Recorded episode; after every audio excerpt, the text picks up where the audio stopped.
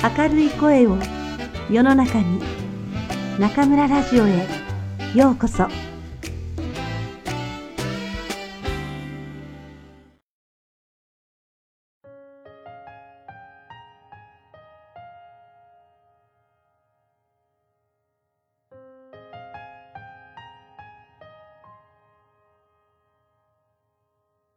シリーズ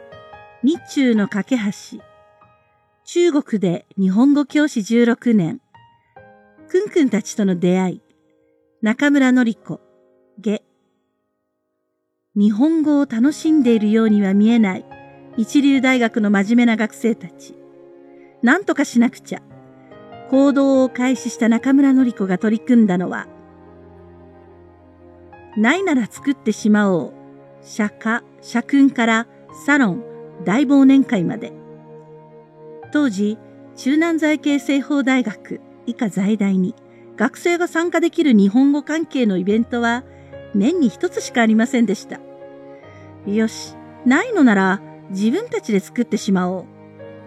う。日本語学科の正式なイベントとなれば様々な申請が必要となってきますから、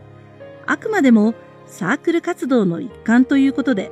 まず、南風社という日本語学科内サークルを立ち上げました。南風社の南は、中南財系西方大学の南と、大学の目の前にある南湖から、プーは風のように何者にもとらわれず、自由であれ、との願いを込めて名付けました。くんくんたちとの出会い。運が良かったのは、1年目に出会った3年生のうちの数人が、私の考えに賛同し、積極的に動いてくれたことです。彼らがいなければ、その後の一切がありませんでした。自分たちの授業がある日はもちろん、ない日でも、私の授業が終わるのを待ち、一緒に食事をしてから、私の部屋で、これから何をしようか、どうしようか、夜遅くまで話し合いました。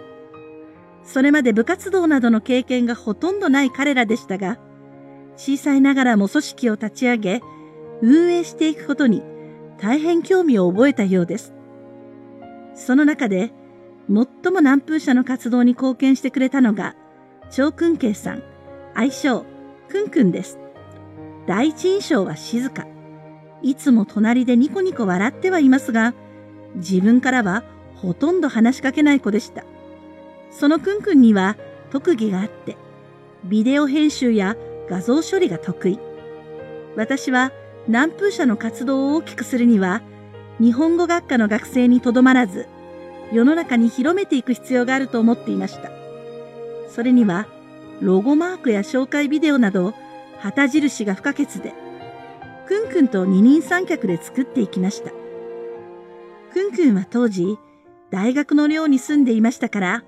門限ギリギリに寮に戻り、それからは中国の SNS である新蘭ウェイボーでチャットしながら話を進めていきます。その深夜のやりとりは1年間でなんと300ページにもなり、ここから南風社の様々な企画のアイデアが生まれていきました。ロゴマークの他にも、社訓、結束、結果、継承を作り、釈迦、南の風を作ってレコーディング、イベントは新入生歓迎会、朗読大会、スピーチ大会、演劇大会、作文大会、文化祭、日本語学科を紹介する CM コンテストなどを月に1回のペースで行いました。運営費用は学生から集める会費1人年間40元と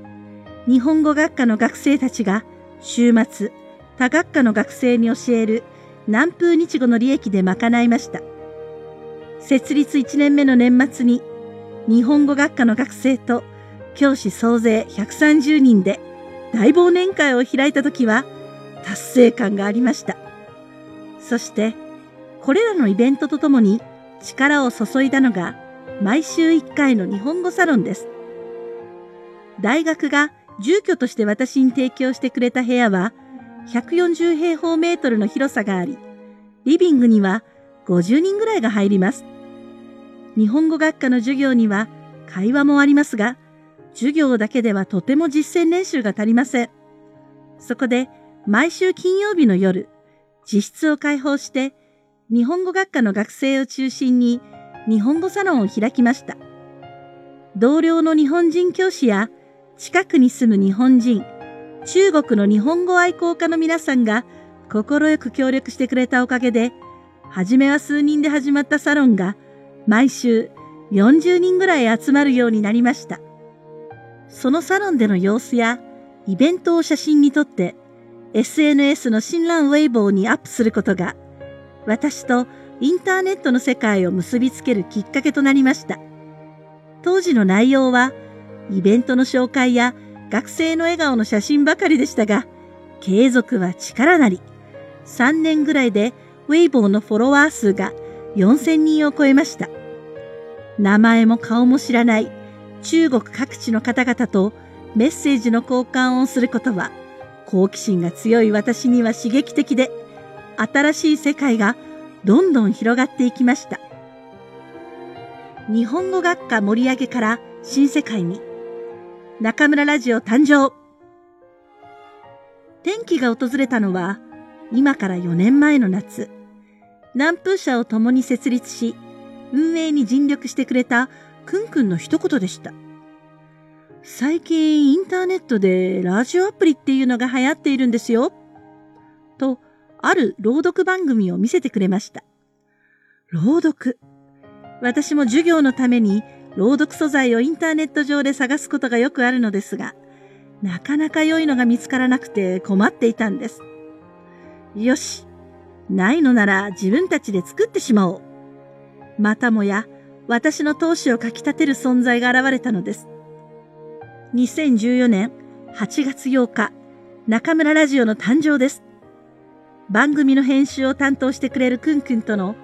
二人三脚第2弾の日々が始まりました。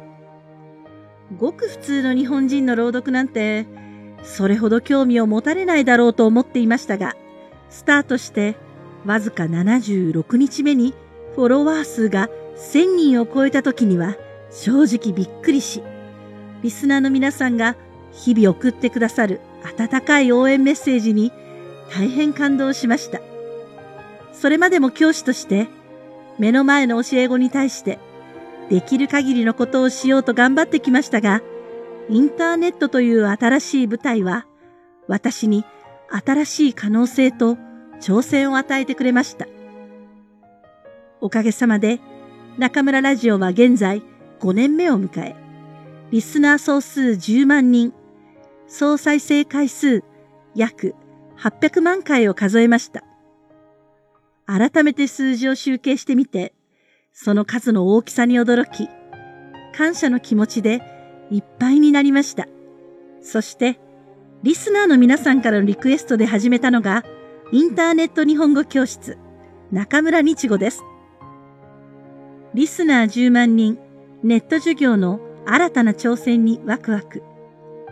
インターネット授業は、教育の世界における革命的な新展開です。私自身は従来の教育方法で授業を受け、その後20年以上、日本と中国で対面式の授業を行ってきました。大人数でのネット授業を始める前は、随分考えました。私はもともと学生とのやりとりを授業に組み込んでいくタイプの教師です。相手の顔が見えない状況で、それまで通りの授業ができるのだろうかと、一年間、あれこれ考えました。他の先生方のネット授業を見たり、無料のビデオ番組を作って動画サイトにアップしたり、技術的には何とかなるだろう、とは思い始めていましたが、まだ心では決心がつかないとき、武漢から3000キロ以上離れた中国西北部に住むリスナーの方に、中村先生の授業を受けたいのに、こんなに離れていては会うこともできないというメッセージをもらいました。ネット授業なら物理的な距離の問題が解決できます。私は決めました。直接会えないのなら、授業はもちろん、授業外の時間もできる限り学習者に寄り添っていこう。こうして、私の新しい教団が出来上がりました。そうなると、大学での勤務は難しくなります。今の自分は何をすべきか、何がしたいかを考えた末、私は7年間勤務した中南財系西方大学に別れを告げ、14年間暮らした武漢を離れることにしました。中村ラジオを共に運営しているくんくんも、ちょうど今年6月で在大大学院を卒業しました。彼女が私との出会いや共に過ごした時間について書いた作文は、中国最大の日本語作文コンクールで2年連続一等賞を受賞しました。北京の日本大使館での表彰式で、にこやかに受賞スピーチをする姿を見て、感無量でした。あの内気な女の子はいつの間にか堂々と自分の意見が言える頼もしい女性に成長していたのです。くんくんは3年前、日本人に中国語を教えるアルバイトをしていましたが、アルバイト先の運営があまりにずさんなことに憤慨していました。私は、それなら自分で起業して、良心的な教室運営をすればいいじゃないかと提案しました。実は私は、中国に来る前、日本で学習塾に勤めていて、教室長を6年間していたので、その経験が活かせるのではと思ったのです。そこで作った会社が現在の中村日語へと形を変えていき、若き社長となったくんくんは見事に経営しています。社員もすでに4人雇い、小さいながらも将来性が大いにある会社になりました。振り返ってみれば、くんくんとは8年の付き合い。南風社を立ち上げるところから二人三脚でいろいろと作ってきました。私が年を取って働けなくなったらどうするかと聞くと、先生のことを本に書いて印税で暮らすから、それまで安心して頑張ってください、とのこと。まだまだ当分走り続けなければならないようです。2018年7月、私は大きな一歩を踏み出し、新天地、湖南省調査に引っ越しました。仲間は、くんくんとスタッフの総勢6人です。調査は、もともと私が大好きな街。名物の詳細、湖南料理を食べるためだけに、中国新幹線の高速鉄道で毎月通っていた街です。何度も訪れるうちに、友人や応援してくれる方々が増え、何か新しいことを始めるときは、この街でやろうとずっと思っていました。この調査で地元に密着した日中文化交流を行い、同時にインターネット上でも模範となるべき良質で良心的な日本語の授業をお届けしていきます。これからが私の中国日本語教師生活のクライマックス。一体どんな展開が待ち受けているのでしょう？誰よりも今、自分がワクワクしています。皆さん、どうぞご期待ください。